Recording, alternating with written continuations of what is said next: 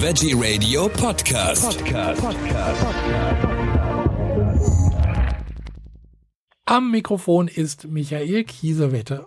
Vegane Käseersatzprodukte, sind das wirklich eine echte Alternative? Die Verbraucherzentrale Hamburg hat getestet und dazu begrüße ich jetzt Friederike Rauer, Projektleiterin in diesem Falle. Herzlich willkommen, Frau Rauer.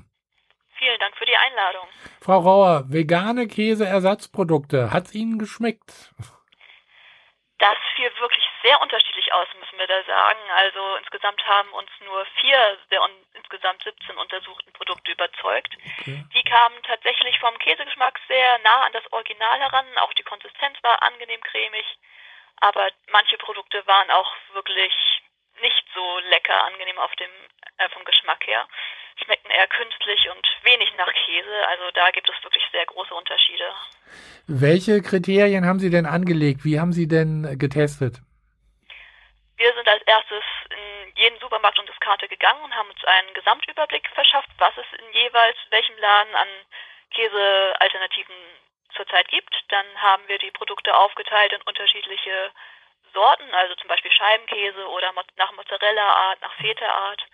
Und dann haben wir geschaut, welche ähm, Hersteller gibt es, aber auch welche Basis wird verwendet und haben da einen groben Überblick, damit möglichst viel abgedeckt wird, vorgenommen.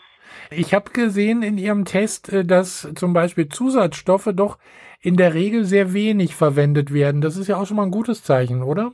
Ja, das hat uns auch tatsächlich sehr positiv überrascht, dass es mit durchschnittlich nur zwei Zusatzstoffen pro Käse deutlich geringer war, als wir erwartet hatten. Denn gerade bei veganen Ersatzlebensmitteln wird ja oft behauptet, dass sie nur mit vielen Zusatzstoffen hergestellt werden können. Bei den von uns untersuchten Produkten war das aber nicht der Fall. Also zum Teil war natürlich Farbstoff enthalten, der für diese klassisch gelb-orange Farbe, die wir vom Käse kennen, sorgt. Doch auch bei Käse aus Kuhmilch wird häufig mit diesen Farbstoffen nachgeholfen. Das wird, werden dann wahrscheinlich die etwas äh, preisgünstigeren Käsesorten sein, gehe ich jetzt mal von aus. Nicht aussagen, ob es an dem Farbstoff lag, aber insgesamt kann man auf jeden Fall sagen, die preisgünstigeren Varianten bestehen meist aus Kokosöl und Stärke und natürlich viel Wasser, während die preisintensiveren Produkte eher aus Nüssen bestanden, auch viel mit Bioqualität, ja. Ähm, wie sieht's denn eigentlich aus mit der Klimabilanz? Da achtet man ja heute auch drauf. Ja, auf jeden Fall. Also insgesamt wurde von einem Institut schon mal untersucht, dass vegane Käseersatz zum Beispiel auf Kokosölbasis nur mit rund einem Drittel so viel Kilogramm CO2-Äquivalenten im Vergleich zum normalen Käse punkten kann. Das liegt vor allem daran, dass die normale Käseherstellung sehr ressourcenintensiv ist. Also grundsätzlich lässt sich sagen, dass vegane Produkte besser für das Klima sind, weil unter anderem der Wasserverbrauch für die Herstellung niedriger ist, kein Futter für die Tiere benötigt wird und auch kein Methan ausgestoßen wird.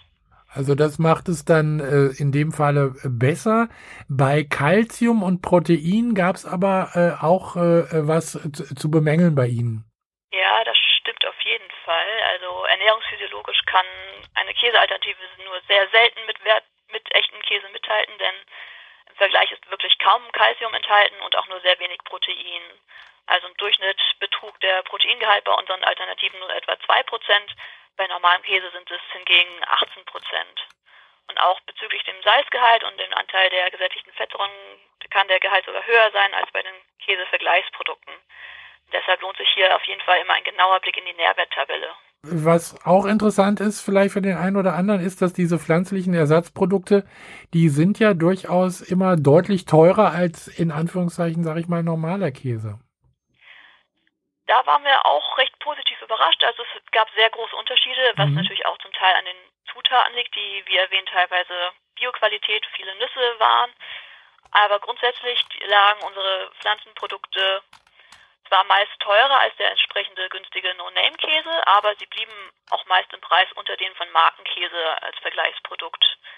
Aber die Preisspannen variierten hier wirklich sehr groß von Produkt zu Produkt.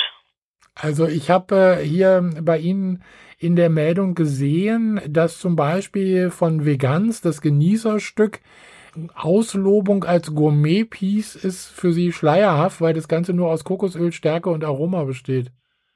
Ja, bei einigen Produkten waren recht lustige Auslobungen wie Gourmet-Piece, aber auch also mit heimischen Rohstoffen wurde auch gern geworben oder mhm. mit Hand gemacht. Aber diese Auslobungen wurden jetzt nicht weiter erläutert von den jeweiligen Herstellern, sodass wir auch nicht sagen können, wie sie auf diese Auflösung kommen und das einfach unklar und auch ein wenig irreführend sein kann. Man kann ja den Test äh, auch nachlesen bei Ihnen auf der Webseite zum Beispiel. Da ist ja nochmal alles ganz genau aufgeschlüsselt, äh, äh, wie Sie auch getestet haben und äh, was bei rausgekommen ist in diesem Falle. Genau, da gibt es eine Bilderstrecke, wo man zu jedem Produkt eine kleine Zusammenfassung lesen kann, aber auch eine ausführliche Tabelle mit den einzelnen Produkten und dann noch jeweils, jeweils pro Kategorie genauer ausgeführt, welche Produkte gut abgeschnitten haben und welche eher nicht. Alles in allem, äh, gibt es äh, vegane Käsesorten, die Sie kaufen würden für zu Hause? Ich persönlich eher nicht, aber es gibt auf jeden Fall Alternativen, die sich geschmacklich lohnen, aber auch, also manche sind natürlich einfach als klimafreundlicher Brotbelag oder auch Aufstrich anzusehen ja.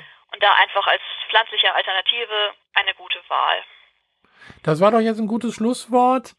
Friederike Rauer, ich bedanke mich bei Ihnen für diese Informationen. Verbraucherzentrale Hamburg hat äh, Käse, vegane Käseersatzprodukte getestet. Dankeschön und äh, bis zum nächsten Mal. Vielen Dank. Ich danke Ihnen auch.